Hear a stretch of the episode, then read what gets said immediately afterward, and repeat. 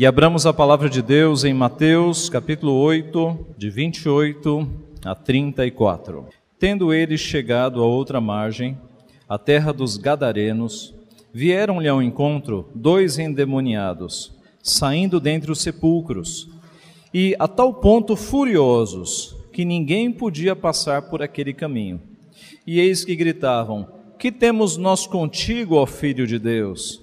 Vieste aqui atormentar-nos antes do tempo? Ora, andava pastando, não longe deles, uma grande manada de porcos. Então os demônios lhe rogavam: Se nos expeles, manda-nos para a manada de porcos. Pois ide, ordenou-lhe Jesus. E eles, saindo, passaram para os porcos.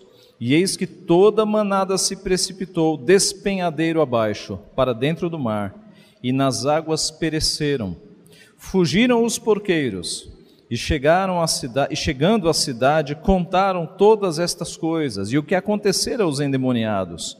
Então, a cidade toda saiu para encontrar-se com Jesus, e vendo-o, lhe rogaram que se retirasse da terra deles. Vamos orar mais uma vez. Pai Santo, a tua palavra é santa e nós somos pecadores. A tua palavra é pura, nós somos impuros. A tua palavra, Pai, é a luz que nos guia pelo teu caminho. E o teu Santo Espírito é quem aplica a tua palavra nos corações impuros. Ó Pai, nós somos tardios de no ouvir, tardios de entendimento. Ó Pai, nem tudo que a tua palavra nos diz nós compreendemos. Por isso nós pedimos o auxílio do teu Santo Espírito para que, além de iluminar os nossos olhos, para que nós agora entendamos a tua palavra, pedimos que Ele aplique ao nosso coração, Pai, aquilo que o Senhor quer que nós mudemos na nossa vida. Seja mudança intelectual, seja mudança emocional, ou seja mudança de vontade, Pai, mudança na prática, nos nossos caminhos. Abençoa-nos, portanto, nós dependemos do Senhor, Pai. A tua, palavra, é a tua palavra, é o teu povo, é o teu Santo Espírito, nós somos teus. Fala ao nosso coração. É o que nós pedimos em nome de Jesus. Amém. Meus irmãos, nós vivemos numa sociedade que se preocupa mais com dinheiro do que com pessoas, mais com bens e com lucro do que com vidas. Há poucos dias, uma barragem de rejeito de minério se rompeu na cidade de Brumadinho. A lama atingiu centenas de pessoas e de animais, causando uma grande tragédia humana e também ambiental. Até agora foram confirmadas 115 mortes e mais de 200 pessoas seguem desaparecidas. A empresa que foi responsável por outra tragédia parecida há três anos atrás, em outra cidade, em Mariana, parece que não está muito preocupada em indenizar de modo digno estas famílias. Essa empresa teve lucros absurdos nos últimos anos e recusou-se pagar indenizações justas às famílias que perderam tudo, inclusive seus familiares. Essa sociedade em que nós vivemos, em que coisas e bens têm mais valor do que a vida, é muito parecida com a cidade de Gadara, texto que nós temos diante de nós. Nesta história registrada por Mateus, Marcos e Lucas, nós podemos aprender três fatos, basicamente três fatos. O primeiro fato que esse texto nos ensina é a fúria dos demônios a fúria dos demônios. No versículo 28, nós lemos que, tendo ele, Jesus, chegado a outra margem, a terra dos Gadarenos, vieram-lhe ao encontro dois endemoniados. O texto é uma sequência do texto do domingo passado, quando Jesus acalma uma tempestade e ele atravessa até a outra margem. Então, depois de acalmar aquela tempestade, ele vai até a outra margem e lá ele é recepcionado por dois endemoniados. Diz o texto que estes dois endemoniados viviam nos sepulcros. Mateus fala em dois endemoniados. Os textos paralelos, tanto em Marcos quanto em Lucas, falam de um endemoniado. E aí aqui nós temos algo para ser estudado. Por que, que Mateus falou em dois endemoniados e Marcos e Lucas falaram apenas em um endemoniado? Duas possibilidades. A primeira é que eram dois homens de fato, mas que todo o diálogo aconteceu com um. Então Marcos e Lucas focam no endemoniado com o qual houve o diálogo. Outra possibilidade que eu prefiro, que parece que é mais razoável, é que era um casal, um homem e uma mulher. E assim, o foco foi no homem, mas a mulher estava ali vivendo também demoniada com aquele homem. O texto fala que eles saíram dos sepulcros. Marcos diz, no seu evangelho, que eles viviam no sepulcro. O que torna, meus irmãos, muito mais assustadora a imagem desses endemoniados. Nós imagine nos nossos dias um casal vivendo num cemitério, endemoniados com uma força extrema morando no cemitério. É assustador de fato. Isso gerava mais terror uh, quanto a essas pessoas. Os demônios haviam feito um estrago tão grande nesses dois, nesse possível casal, que havia tirado eles do seu convívio da cidade. Eles estavam afastados, vivendo ali numa região que não era um cemitério, mas que era uma região de cavernas, de cavernas na rocha, usada para sepulcros, para enterrar os seus mortos. E estes dois estavam vivendo nesta região. O fato é que quando Jesus chega na outra margem, eles saem ao seu encontro e diz Mateus que eles estavam a, tão ponto, a, a tal ponto furiosos que ninguém podia passar por aquele caminho. As pessoas não passavam mais ali perto, porque a fama já era conhecida de que os dois endemoniados ali eram furiosos, eram terríveis. Marcos diz lá no Evangelho, o texto paralelo de Marcos é Marcos capítulo 5. Marcos diz que eles eram tão furiosos que nem com cadeias e com correntes de ferro eles podiam ser presos. Lucas diz que eles quebravam as correntes, que eles correntes não os seguravam. Veja o que os demônios fizeram com essas duas pessoas. A força dos demônios é tão grande que é uma força sobre-humana que faz com que este casal quebre as correntes para se libertarem. Marcos diz, Marcos 5:4, que tendo sido muitas vezes preso com agrilhões e cadeias, as cadeias foram quebradas por ele e os grilhões despedaçados, e ninguém podia subjugá-lo andava sempre de noite e de dia, clamando entre os sepulcros e pelos montes, ferindo-se com pedras. A ideia é que os demônios dominaram essas vidas de tal forma que eles, é, é, os demônios queriam destruir essas vidas, eles se feriam com pedras. Lucas diz no seu relato, em Lucas capítulo 8, do 26 ao 39, que o endemoniado não se vestia. Ele diz: e embora procurassem conservá-lo preso com cadeias e grilhões, tudo despedaçava e era impelido pelo demônio para o deserto. A fúria dos demônios, esses demônios destruíram a vida destas duas pessoas. Irmãos, os demônios sempre fazem destruição e miséria na vida das pessoas. No capítulo 17 de Mateus, Mateus registra o pedido desesperado de um pai clamando pelo seu filho, tudo indica um garoto, Mateus fala que é um menino, que está possesso de um demônio, embora o pai não saiba, o pai fala que ele é lunático, lunático, mas na sequência Jesus expulsa o demônio. E diz o texto que o demônio lançava esse menino ora no fogo e ora na água, para acabar com a vida do menino para que ele morresse no fogo ou para que ele morresse afogado. O demônio, seguindo a linha do demônio Satanás, ele veio de fato para destruir, e é isso que ele faz na vida do ser humano. Este é o primeiro fato que nós temos aqui que o texto nos mostra, a fúria dos demônios. O segundo fato que nós temos aqui é o poder de Jesus. Veja o versículo 29. E eis que gritavam: Que temos nós contigo, ó Filho de Deus? Vieste aqui atormentar-nos antes do tempo?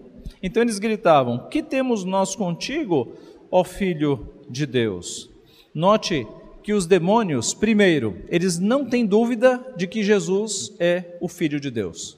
As pessoas, os judeus, os fariseus, eles não acreditavam que Jesus era Filho de Deus. Mas os demônios, eles não tinham dúvida nenhuma de que ali estava o Messias, o Filho de Deus.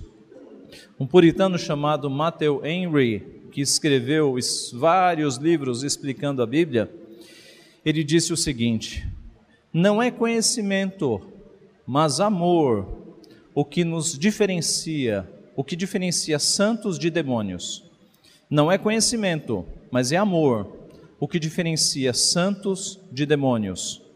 Porque aqui no texto, os demônios têm o conhecimento verdadeiro. Eles sabem que Jesus é o Filho de Deus. Eles declararam isso com a própria boca: Tu és o Filho de Deus. Literalmente, que temos nós contigo, ó Filho de Deus? Mas não é esse conhecimento que os salvará, os demônios estão perdidos. Não é conhecimento apenas teórico, abstrato, estéreo que salva uma pessoa. É o conhecimento que desce ao coração e gera amor por Jesus Cristo. É amor por Deus que é requerido de cada um de nós. Tiago escreveu que os demônios creem em Deus e tremem diante dele. Tiago 2:19. A segunda frase dos demônios é: Que temos nós contigo, ó filho de Deus? É a primeira frase ainda. E a resposta é: nada. O filho do homem não tem nada a ver com demônios. No seu ministério, registrado por João, Jesus disse: Já não falarei muito convosco, porque aí vem o príncipe do mundo e ele nada tem em mim. Em outras palavras, eu não tenho nada com ele e ele nada tem em mim. Hebreus registra que Jesus veio não para socorrer anjos, mas para socorrer a descendência de Abraão. Hebreus 2,16.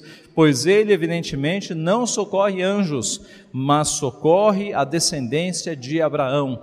Então Jesus não tem nada a ver com esses demônios. E quando eles dizem que temos nós contigo, ó Filho de Deus, a resposta é nada. Eu não tenho relação nenhuma com vocês.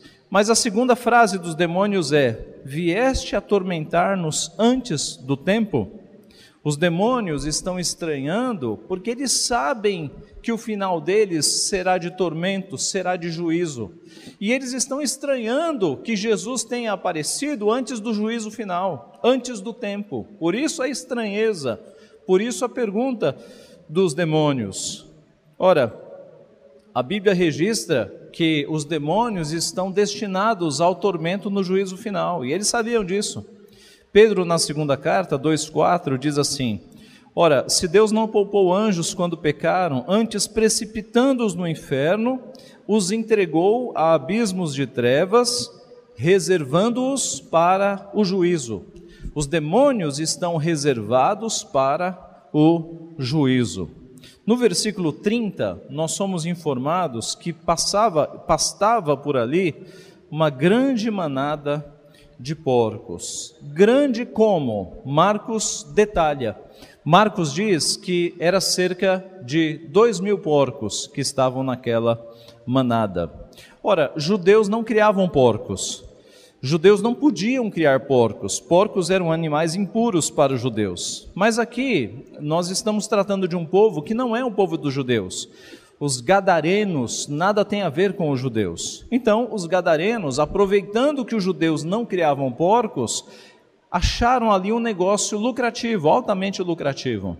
E estavam com uma manada de cerca de dois mil porcos, como nos informa Marcos. Então os demônios rogaram a Jesus, verso 31, se nos espelhem, se nos espelhes, manda-nos para a manada de porcos. Irmãos, a questão aqui é a seguinte: por que esse pedido? Por que, que os demônios pediram para, sendo expulsos, irem para os porcos? O texto não é claro, o texto não responde isso. Mas nós temos algumas possibilidades. A primeira delas é que eles preferiam ir para os porcos do que ir para o inferno. Porque Lucas registra assim, Lucas 8,31: rogavam-lhe que não os mandasse sair para o abismo. E abismo aqui não é o, o precipício onde eles pediram para, onde eles fizeram com que os porcos fossem lançados. Abismo aqui é o juízo, é o inferno. Então, uma possibilidade é que os demônios preferiram ir para os porcos e fazer com que os porcos morressem do que serem julgados ali imediatamente por Jesus para o juízo final. Uma segunda possibilidade, irmãos, visto que o texto não é claro, então nós estamos aqui no campo das possibilidades, é que eles sabiam, os demônios sabiam, que se eles fossem para os porcos e os porcos morressem, como de fato aconteceu, a cidade ficaria contra Jesus. E os demônios eram inimigos mortais de Jesus. Tudo que eles pudessem fazer para prejudicar Jesus, eles fariam, é claro. E foi isso de fato o que aconteceu. Quanto à ideia popular de que os demônios não poderiam ficar sem um corpo, e por isso eles pediram para ir para os porcos, essa ideia é fraca, meus irmãos. Porque os demônios naturalmente vivem sem corpos durante milênios. É extraordinariamente que eles entram em pessoas, que eles entram nos porcos, como aconteceu aqui. Naturalmente, seres espirituais não têm corpos. Então, não foi por necessidade que eles saíram de duas pessoas e precisaram ir para os porcos. Isso não é uma necessidade dos espíritos, porque você vê em outras expulsões que Jesus realiza, que Jesus expulsa e eles vão embora, eles são seres espirituais. Essa é uma ideia mais popular, mas que não tem fundamentação bíblica. Eles não precisavam ir para os porcos. A intenção deles foi outra. Como eu disse, ou fugir da, de, uma, de um juízo condenatório antecipado ou causar um grande mal ali no ministério de Jesus, fazendo com que os porcos morressem, o lucro fosse sentido no bolso dos cidadãos de Gadara e a cidade toda se voltasse para Jesus, como de fato aconteceu. No versículo 32, Jesus de fato atende o pedido dos demônios. Versículo 32 diz: Pois ide, ordenou-lhes Jesus. E eles, saindo, passaram para os porcos, e eis que toda a manada se precipitou, despenhadeiro abaixo, para dentro do mar, e nas águas pereceram. Então Jesus autorizou, ordenou, ide. Eles foram para aquela cerca, cerca de dois mil porcos, que se lançaram despenhadeiro abaixo, caíram no mar e morreram todos afogados. O fato importante aqui, meus irmãos, é a submissão dos demônios. Os demônios são submissos a Jesus. Note, correntes de ferro não seguravam esses demônios, mas eis que agora eles estão diante de alguém que eles estão parados, pedindo autorização. Se nos expulsas, manda-nos para os porcos.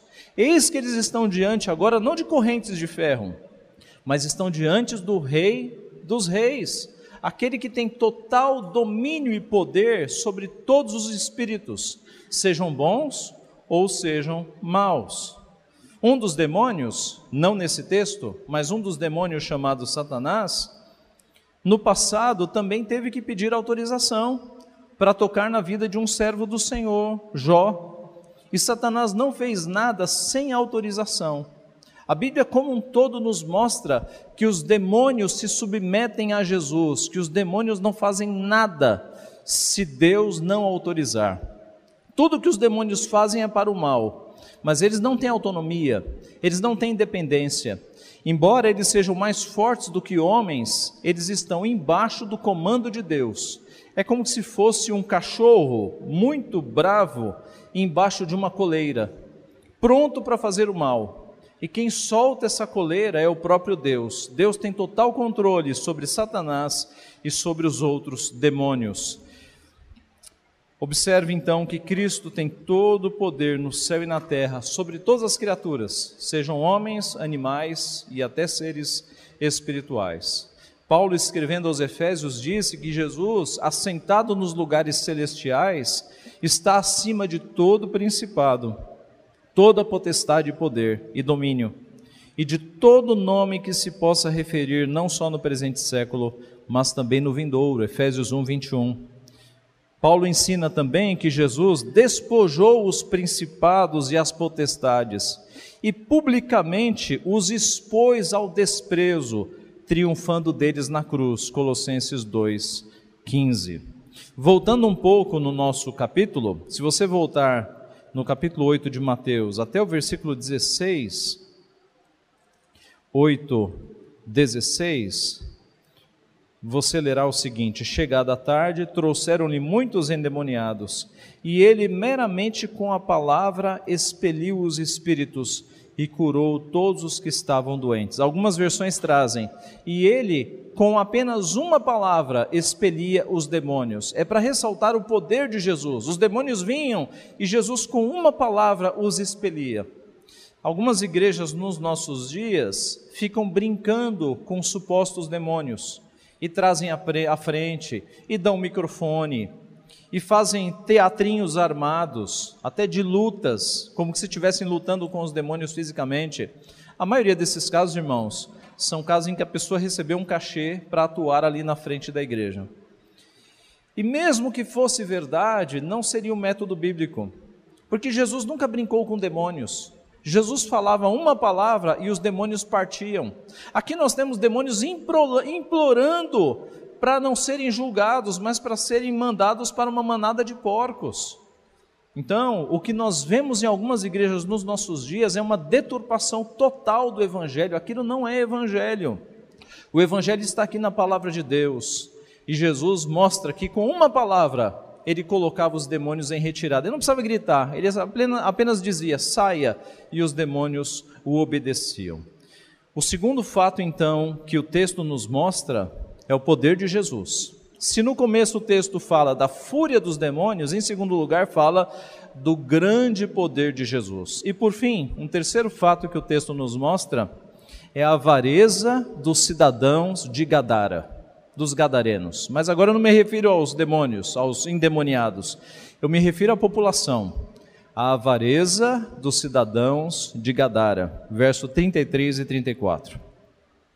Fugiram os porqueiros e chegando à cidade, ouviram, contaram todas estas coisas e o que aconteceu aos endemoniados. Nós não temos uma descrição muito grande de quem são os cidadãos de Gadara. Mas os estudiosos localizam esse povo em Deuteronômio 7:1, quando é dito que uma das terras em que o povo de Deus avançaria seria a terra dos Girgazeus. O texto lá em Deuteronômio 7 fala assim: quando o Senhor teu Deus te introduzir na terra a qual passas a possuir, e tiver lançado muitas nações de diante de ti, os heteus, os girgazeus, e os amorreus, e os canoneus, e os ferezeus, e os heveus, e os jebuseus, sete nações mais numerosas e mais poderosas do que tu. Tudo indica que aqui são descendentes destes girgazeus. O fato é que estes porqueiros, aqueles que cuidavam daquela grande manada de cerca de dois mil porcos, eles fugiram para a cidade e eles foram lá dar uma satisfação à cidade do que havia acontecido. Ora, esses porcos não estavam na responsabilidade dos porqueiros?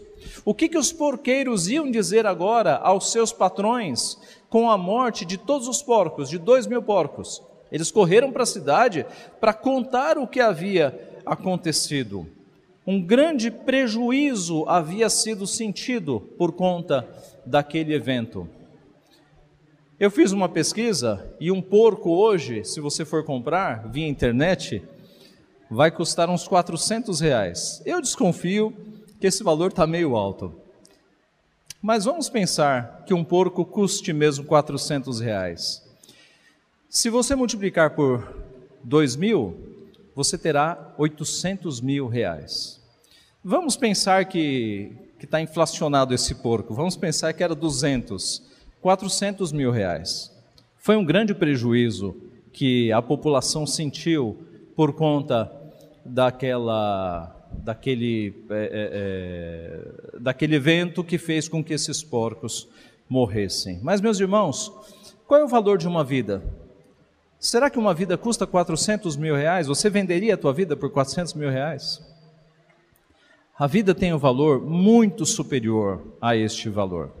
A vida tem um valor incontável, imensurável. Mas os cidadãos de Gadara, eles ficaram mais chateados pelo prejuízo econômico do que com aquelas duas vidas que agora estavam restauradas. Tanto Marcos quanto Lucas dá detalhes do povo chegando e encontrando essas pessoas vestidas e libertas do demônio, elas não estão mais furiosas, elas foram libertas. Mas o povo da cidade não estava preocupado com vidas humanas. Eles estavam preocupados com o prejuízo financeiro que eles levaram. Era uma fonte de lucro. Como eu disse, os judeus não cuidavam de porcos. Mas os romanos que estavam dominando aquela região gostavam muito de carne de porco.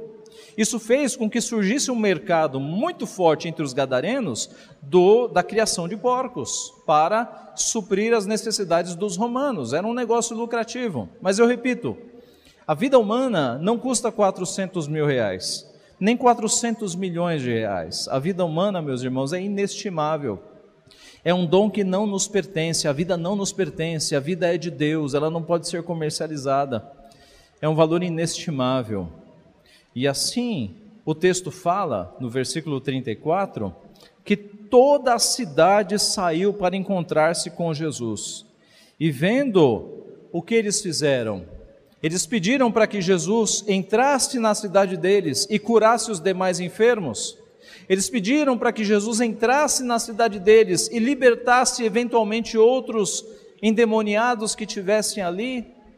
E assim como ele operara a libertação daqueles dois, ele fizesse milagres entre eles, nada disso. Eles pediram: retira-se daqui. O Senhor não é bem-vindo. O Senhor nos deu um prejuízo. Eu estou, é lógico, né? Criando frases aqui dentro do espírito, mas é como se eles tivessem dito: o Senhor nos deu um prejuízo imenso, retire-te da nossa cidade. Era um povo, meus irmãos, uma cidade mais preocupada com lucro do que com vidas humanas. Ao invés deles agradecerem a Deus por duas vidas que haviam sido libertadas, eles estavam pensando nos porcos, eles estavam pensando no dinheiro que eles haviam perdido. Irmãos, algumas aplicações. Primeira, demônios existem e eles querem destruir nossas almas. Então, não ache que demônios não existem. Não menospreze o poder espiritual das trevas que existe. Esses poderes existem de fato. Em 1521, Martinho Lutero, o monge Lutero, ele foi convocado para a dieta de Worms, ou de Worms, na Alemanha. Dieta era um tipo de reunião em que estaria o imperador Carlos V, Carlos V convoca Lutero e para que Lutero venha, Carlos V lhes dá, lhe dá um salvo-conduto. Era uma, uma garantia de que Lutero não seria preso. Lutero pode vir que eu garanto que você não será capturado. Todos os amigos de Lutero disseram: Lutero, não vá que é armadilha, eles vão te pegar, eles querem te matar, não vá. E a resposta de Lutero, que entra para a história, é assim: Se em Worms tiver mais demônios do que todas as telhas dos telhados de Vormes, mesmo assim eu vou. Mesmo assim eu vou, confiando em Deus. E é o que Lutero faz. O, que chama atenção na história é que Lutero percebia que não era uma questão política, era uma questão espiritual, era uma batalha espiritual. Por trás daqueles que estavam perseguindo Lutero estava o próprio Satanás. E não é de se admirar que houvesse um empenho dos demônios contra Lutero, considerando o que a volta de Lutero e dos seus amigos à Escritura fez com a história do mundo. Tirou o povo de Deus das trevas espirituais da Idade Média e os trouxe de volta à palavra de Deus. Então não é alarmismo quando nós vemos Lutero achando que está tratando com o próprio demônio, com o próprio Satanás, porque havia uma perseguição, havia uma batalha espiritual ali e Lutero estava consciente disso. Então, primeira aplicação: há um mundo espiritual, há forças das trevas. O que acontece nos terreiros do nosso país geralmente não é encenação. O que acontece nas igrejas neopentecostais, a maioria dos casos é encenação. Mas o que acontece em muitos terreiros do nosso país não é encenação. São forças espirituais das trevas que estão operando ali. Segunda aplicação: o discípulo de Cristo é guardado por Deus. Você não precisa ter medo de demônios. Você tem que ter a consciência de que eles existem. Mas você, como discípulo de Cristo, está guardado. Um demônio não é que ele não ele não possui um crente, ele não toca no crente. Pastor, um crente pode ser possuído por um demônio? Não, um não bem grande. Porque a Bíblia diz que aquele que é filho de Deus, o diabo não o toca. 1 João 5,18: Sabemos que todo aquele que é nascido de Deus não vive em pecado. Antes, aquele que nasceu de Deus o guarda, e o maligno não lhe toca. Assim como os demônios reconheceram Jesus imediatamente como Filho de Deus, os demônios olham para nós e sabem que nós somos propriedade exclusiva de Deus, porque nós temos o Espírito Santo morando dentro de nós, os demônios, os demônios não se atrevem a tocar no nosso corpo. Então, quanto a isso, fique tranquilo, você está guardado pelo poder de Deus. Mesmo que 100, 200, mil pais de santos se reúnam para fazer trabalhos contra a tua vida, Deus é mais forte, Deus protege a tua alma. Terceira aplicação: Jesus tem total domínio e poder sobre todas as criaturas quer sejam materiais, humanas, quer sejam espirituais. Total controle, domínio completo. Até o maior dos demônios, Satanás, se submete às autorizações de Deus.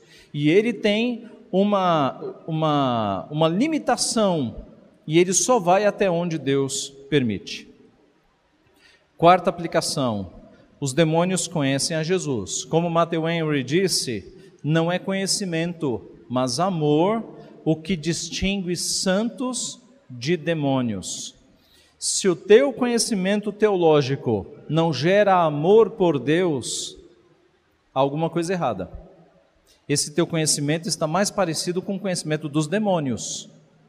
O nosso conhecimento teológico, ele tem que descer para o coração, nós devemos amar mais a Deus e amar mais a Jesus Cristo a partir do conhecimento que nós vamos adquirindo dele. Quinta aplicação e última: os cidadãos de Gadara se mostraram piores do que os demônios.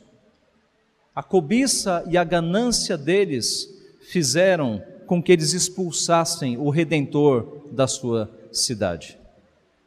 Cuidado para na sua vida a cobiça e a ganância não expulsarem Jesus da tua vida. Cuidado para que a cobiça e a ganância não torne bens, lucro, dinheiro, salário mais importante do que pessoas, do que vidas, mais importante do que Deus. Que Deus de fato seja o nosso principal tesouro e que essa visão faça com que nós amemos o nosso próximo como a nós mesmos e amemos a Deus sobre todas as coisas. Termino com palavras de Jesus: Não acumuleis para vós outros tesouros sobre a terra, onde a traça e a ferrugem corroem, e onde ladrões escavam e roubam. Mas ajuntai para vós outros tesouros no céu, onde traça nem ferrugem corrói, e onde ladrões não escavam nem roubam. Porque onde está o teu tesouro, aí estará também o teu coração. Que Deus nos abençoe. Amém.